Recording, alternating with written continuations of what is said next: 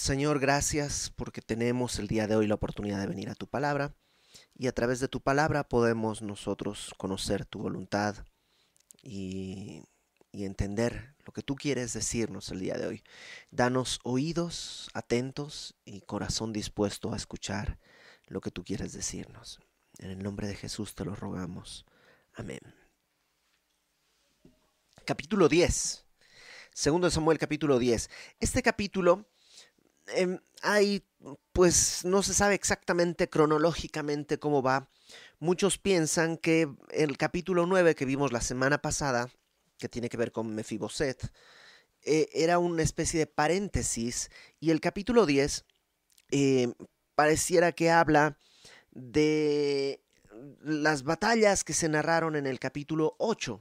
Entonces es probable, em, realmente no, importa mucho en la historia la cronología que podamos encontrar. Así que eh, capítulo 10, versículo 1 dice, después de esto, de distintas batallas y cosas que ha vivido David, aconteció que murió el rey de los hijos de Amón, es decir, del pueblo de los amonitas.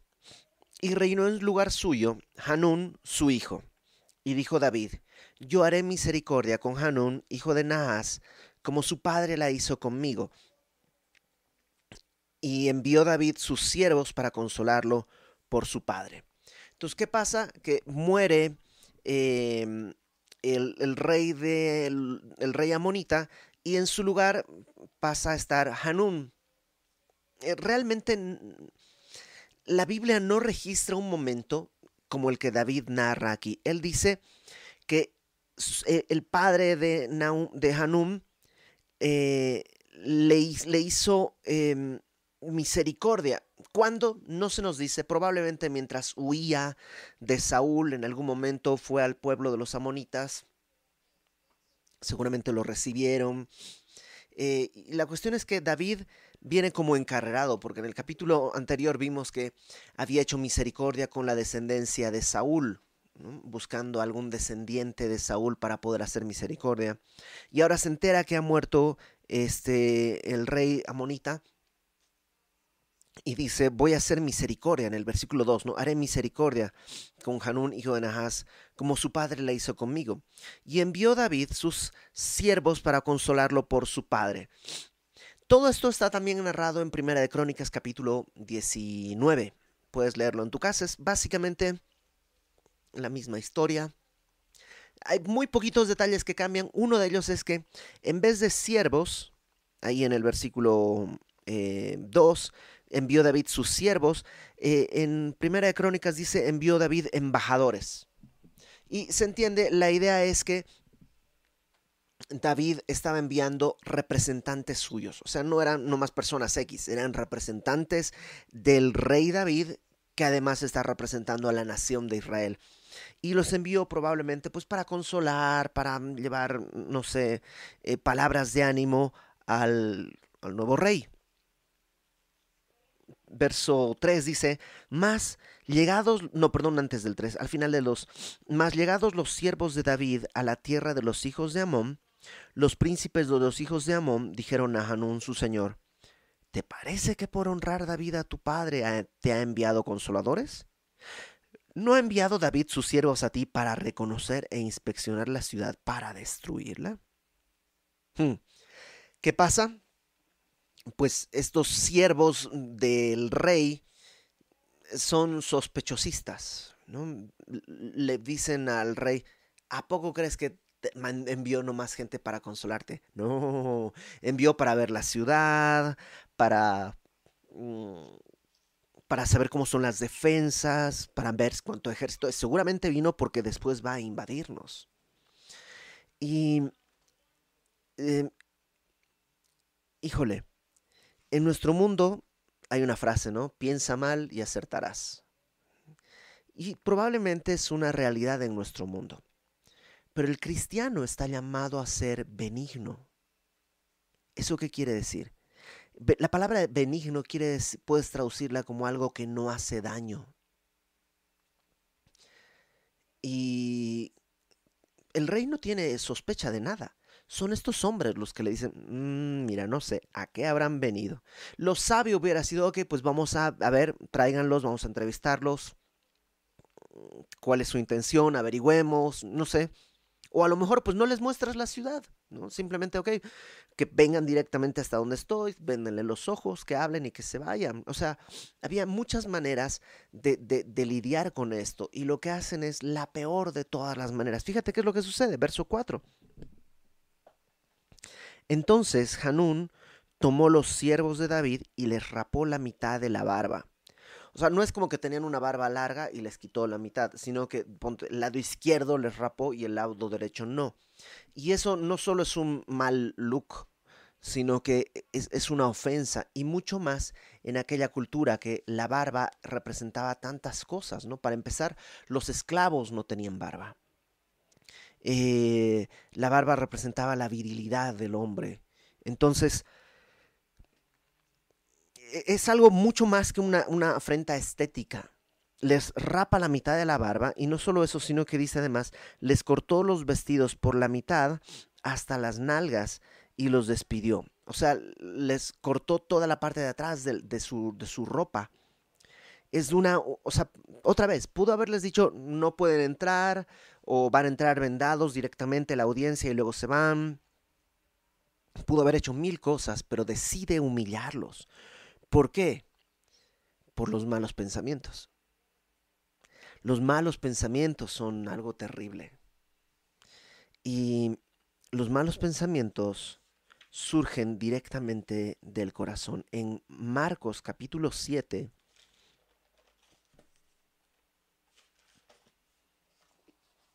Marcos 7,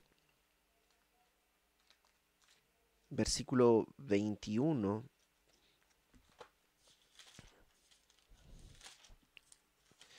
Dice, Jesús está, le, están haciendo un, una crítica de sus discípulos que no, no sé, no, no, no se lavaron las manos y cosas así.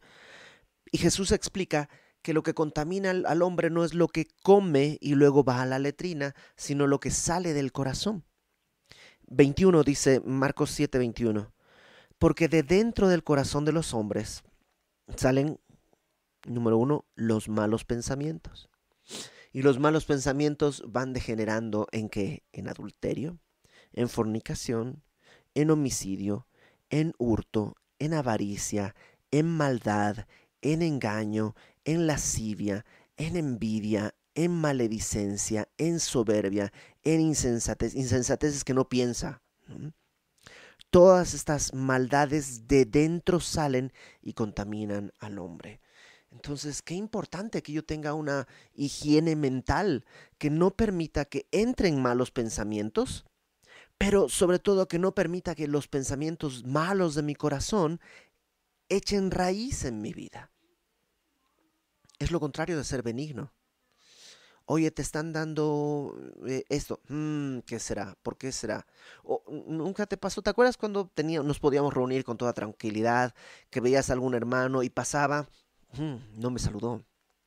Mm, ¿qué qué, ¿Por qué no me habrá saludado? ¿Qué estará pensando?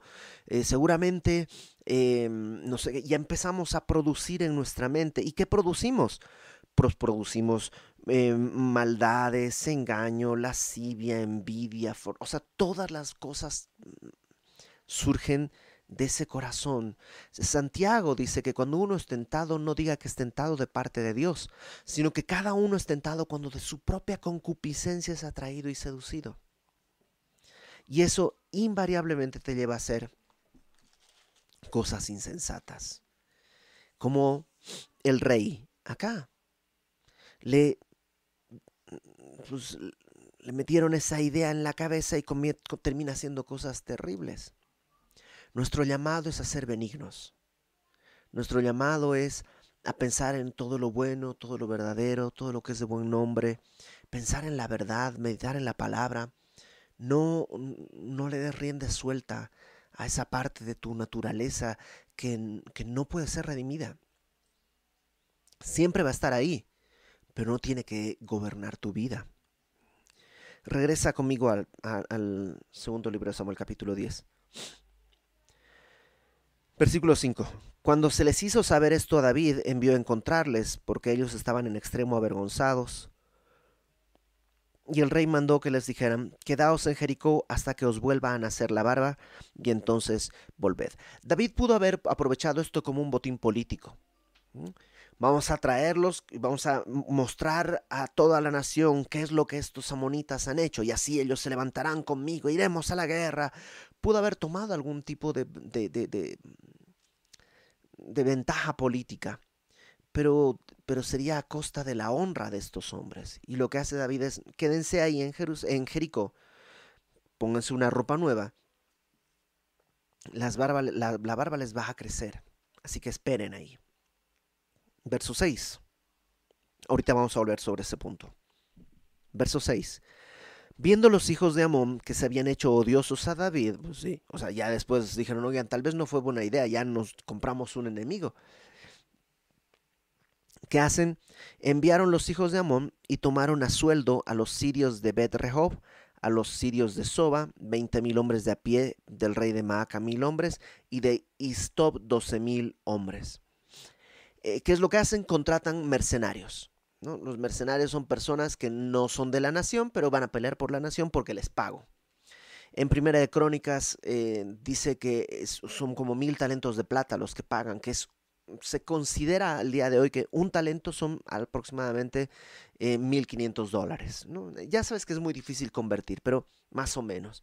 Entonces, eh, mil talentos es muchísimo dinero lo que pagaron los sirios para tener a estos mercenarios ahí con ellos. Y son muchísimos, son, eh, repito, 20 mil hombres, más mil hombres, más 12 mil hombres. Hay 33 mil hombres que están sumándose como el ejército y probablemente David ve que pues ellos se están empezando a reunir y dice verso 7, cuando David oyó esto, envió a Joab con todo su ejército de los valientes. Esta frase de los valientes es la primera vez que aparece y la vamos a encontrar varias veces. Y habla del ejército, este, esta élite que tenía David, un, que no estuve tentado a ir a leer lo que dice, pero no, lo vamos a ver más adelante. Pero eran hombres muy valientes. Una vez uno mató a 800 hombres, otro se metió a un foso a pelear con un león y mientras nevaba, otro peleó tanto que se le pegó la mano y se le quedó pegada de tanto que tenía la espada. Pero no empezaron así. ¿Te acuerdas? Estos hombres llegaron con David siendo los menesterosos, los pobres, los amargados de espíritu. Pero poco a poco el carácter de David se fue impregnando en ellos y ahora ellos son también, eh, también lo veremos, ellos también derrotan gigantes. Este es el punto más alto en la vida de David. A partir de aquí, David va a empezar una carrera descendente. El capítulo 11 de la próxima semana es de esos capítulos que tú dices, ¿por qué? ¿Por qué? Íbamos tan bien, ¿por qué tuvo que que caer el capítulo 11. Este es el punto alto en la vida de David. Entonces, con los valientes va Joab, versículo 7, cuando David oyó esto, envió a Joab con todo el ejército de los valientes. Ojo, David no fue, envió a Joab. Joab era uno de sus capitanes, muy valiente, pero lo iremos conociendo poco a poco, sanguinario también, ¿te acuerdas cómo mató a Abner? Este, bueno, versículo 8. Saliendo los hijos de Amón, se pusieron en orden de batalla a la entrada de la puerta. Entonces los amonitas se pusieron a la entrada de la puerta, salieron de la ciudad, se pusieron a la entrada de la ciudad todo un ejército. Pero los sirios de Soba, de Rehob, de Istob y de Maca estaban aparte en el campo. Los sirios, estos mercenarios que habían sido contratados, no estaban ahí. Estos 33 mil estaban en otro lado, esperando a que el ejército israelí pasara para ponerse detrás de ellos. Porque ¿qué es lo que haces? Pues ya no tienen, eh, o sea, tienen ataque por, por la parte de la vanguardia y por la parte de la retaguardia. No pueden huir. Em, algo así vimos recién en el libro de Josué, una de las estrategias de Josué, cuando toma la ciudad de Jai. Verso 9. Viendo pues Joab que se le presentaba la batalla de frente y a la retaguardia, él alcanza a ver que hay un ejército atrás, entresacó de todos los escogidos de Israel y se puso en orden de batalla contra los sirios. Joab dice, ok, yo contigo, tú, tú, tú, tú, tú, agarra algunos, probablemente bastantes, para, dice, yo voy a pelear contra los sirios. Y entregó el resto del ejército en mano de Abisai, su hermano, y lo alineó para encontrar a los amonitas. Entonces, Abisai, tú ve hacia adelante, hacia los amonitas, yo me voy a dar la vuelta para pelear contra los sirios que están aquí, estos 33 mil. Y dijo, si los sirios pudieren más que yo, tú me ayudarás. Y si los hijos de Amón pudieren más que tú, yo te daré ayuda. Nos vamos a estar, vamos a estar atentos y nos apoyamos para esta batalla. Verso 12. Esfuérzate y esforcémonos por nuestro pueblo y por las ciudades de nuestro Dios. Y haga Jehová lo que bien le pareciere. Joab tiene la actitud correcta. Tiene, para empezar, la obediencia al rey que lo envía a pelear. Tiene además la capacidad de estrategia para poder decir, ok, yo acá, si tratamos de pelear todos contra un frente, nos van a venir por el otro lado, entonces vamos a dividirnos, yo acá, tú allá, estamos así. Luego toma una actitud que tú y yo también tenemos que tener en cuenta. O sea, tú y yo estamos llamados a obedecer lo que nuestro rey diga. Tú y yo estamos llamados también a tener una estrategia para enfrentar las batallas tú y yo ya sabemos de qué pelea, de qué, de, qué, de qué pie cojeamos. Haz, no sé, haz una estrategia para poder vencer. Luego fíjate la actitud, versículo 12. Esfuérzate y esforcémonos. Dice el pastor David Gusick que esto de esforzarse no tiene que ver con, las, con los sentimientos ni con las circunstancias, sino con la confianza en Dios. Efesios 6, versículo 10, dice, fortaleceos en Jesucristo y en el poder de su fuerza. ¿Mm? Eh, en el Señor y en el poder de su fuerza si tú quieres fortalecerte en tus sentimientos, tengo ganas de pelear, hay días en que no hay ganas de pelear. Si tú quieres fortalecerte en las circunstancias, parece que esta batalla sí la voy a poder librar, está como de mi tamaño. Algunas batallas no están de tu tamaño. Hallar la fortaleza en tus sentimientos o en tu capacidad o en las circunstancias siempre va a ser muy complejo, siempre va a ser muy difícil. Nosotros estamos llamados a fortalecernos en el Señor y el Señor es fiel. Así que cuando te encuentres en un momento en el que no puedes, no puedes más, fortalécete no en ti, sino en la fidelidad que Dios ha mostrado hacia ti desde el principio hasta el día de hoy. Hace, hace algunos años, yo creo que más de 15 años porque estaba soltero todavía, estábamos en una reunión, estaba el pastor César Cárdenas, pastor de, de, los jóvenes, de los adolescentes en Semilla, México. Estaba el pastor Fermín y había otro, otro, otros eh, pastores y ministros de la iglesia en Semilla. Yo estaba empezando a servir y estaba pasando un tiempo muy difícil, muy difícil en todos los sentidos, anímicamente, económicamente, eh, de salud, o sea, eh, estaba mal por todos los ángulos. Y recuerdo muy bien que estaba ahí en la reunión y al final algo me dijeron y yo solo atiné a decir, ¿saben qué? Yo, yo voy a tirar la toalla. No puedo más. No, no puedo más. Ya no.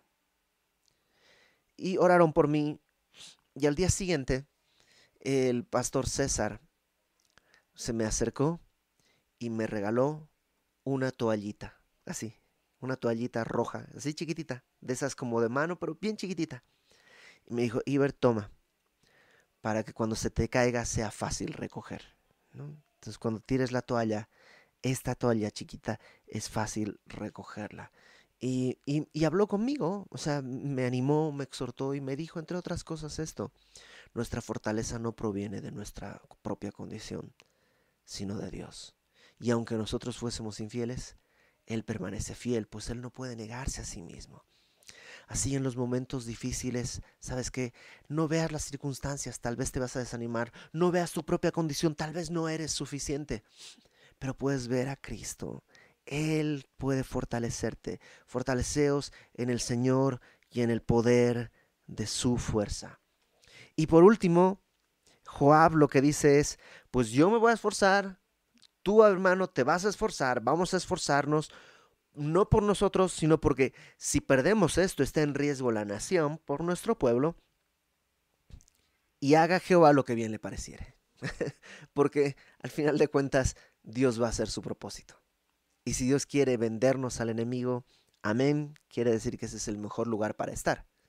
Haga Dios lo que bien le pareciere. Yo no voy a criticar las decisiones de Dios. Yo no voy a tratar de corregirle la caligrafía con la que Dios está escribiendo mi vida. Que haga Dios lo que bien le parezca. ¿Sabes qué es esto? Fe. A veces pensamos que fe es la capacidad de, de, controlar las cosas, ¿no? Y por fe yo digo, yo por fe agarro, por fe tomo y por fe, pero más bien por fe suelto y que haga Dios lo que bien le pareciera. Fe es confiar en que Dios es siempre más sabio que yo y sus decisiones siempre son mejores que las mías. No siempre es bonito, pero siempre es mejor. Verso 13. Y se acercó Joab y el pueblo que con él estaba para pelear contra los sirios. O sea, Joab le dice a su hermano eso, vámonos, y se lanza en contra de los sirios que seguramente venían hacia él. Y dice que Em, viendo que los sirios, eh, perdón, em, más ellos, los sirios, huyeron delante de él. ¿No te encanta? Que él estaba dispuesto a aceptar lo que Dios dijera. Pues si perdemos, si Dios quiere, perdemos. Lo que Dios le parezca. Y no tiene ni que pelear. Muchas veces, la mayor parte de las veces, nuestros temores, cuando los enfrentamos no en nuestra fuerza, sino en la mano de Dios, en la fortaleza de Dios, al final nos damos cuenta que no fue necesario ni pelear, ni pelear. Dios llevó a cabo su propósito, solo había que dejar de, de querer yo ser el protagonista y dejar que Dios me fortalezca. Entonces se da la vuelta, los sirios huyen, verso 14. Entonces los hijos de Amón, viendo que los sirios habían huido, huyeron también ellos delante de Abisai y se refugiaron en la ciudad. O ¡Ah! los sirios, o sea, los que los contratamos, les pagamos una lana, se fueron, pues métanse todos, corran, se metieron de nuevo a la ciudad, cerraron la ciudad. Y dice, se volvió pues Joab de luchar contra los hijos de Amón y vino a Jerusalén. ¡Ah! Ahí hay un problema. Joab tuvo una gran victoria, pero no la completó. La dejó ahí a la mitad. Y podríamos encontrar ciertas eh, razones. Tal vez no tenía un ejército preparado como para sitiar la ciudad. Ustedes saben que unas ciudades se sitiaban, ¿qué quiere decir eso? Que se las rodeaba de tal manera que no pudiesen recibir ningún tipo de víveres, ni alimentos, ni comida, ni nada, hasta que la ciudad colapse y se rindan o, estén tan débiles para pelear que puedas entrar y a los matas sin problema. Pero no sitia la ciudad. Algunos piensan que tal vez es la época del año, ya está pasando el tiempo en el que hay que pelear y se regresan. Sea lo que sea, Joab no terminó. Y como no terminó, ¿qué va a suceder? Pues se reagrupan. Joab vence una batalla, pero dejó la guerra inconclusa. Y a veces a nosotros nos pasa lo mismo. Vencemos una batalla, pero no tratamos con la raíz del problema, con la raíz del pecado. Lo dejamos estar. Y lo que va a suceder es que pues si tiene raíz, va a echar flores y va a echar fruto después. Otra vez. Verso 15. Pero los sirios, viendo que habían sido derrotados por Israel, se volvieron a reunir. Pues sí. O sea, fueron derrotados, nos reunimos de nuevo. Y envió Hadadezer e hizo salir a los sirios que estaban al otro lado del Éufrates, los cuales vinieron a Helam, llevando por jefe a Sobac, general del ejército de Hadadezer. Ahora no son solo esos 30.000, tienen refuerzos. Trajeron más refuerzos, no se nos dice cuántos son, pero son muchos más. Verso 17. Cuando fue dado aviso a David, reunió a todo Israel. Ah, aquí está la cosa interesante.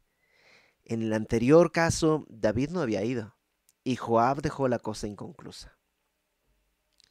Ahora David está tomando su lugar y él dice que él reunió a Israel. Y pasando el Jordán vino a Elam y los sirios se pusieron en orden de batalla contra David y pelearon contra él. Pero ahora está David al mando, ya no Joab. Mas los sirios huyeron delante de Israel, y David mató de los sirios a la gente de setecientos carros y cuarenta mil hombres de a caballo. Hirió también a Sobac, general del ejército, quien murió allí.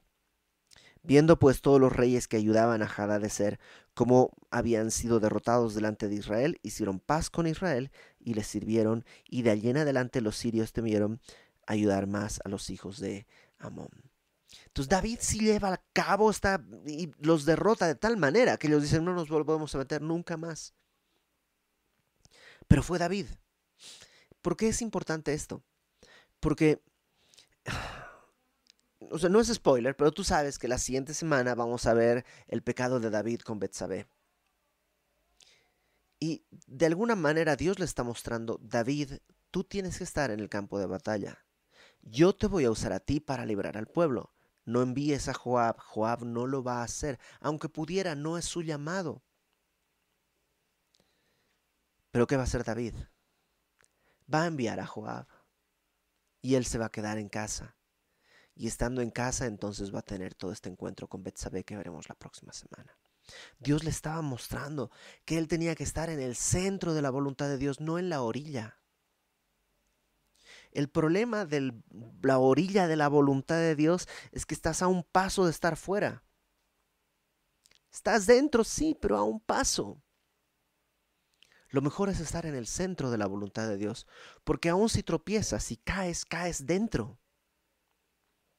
Dios te puede sostener. David quería mantenerse al margen.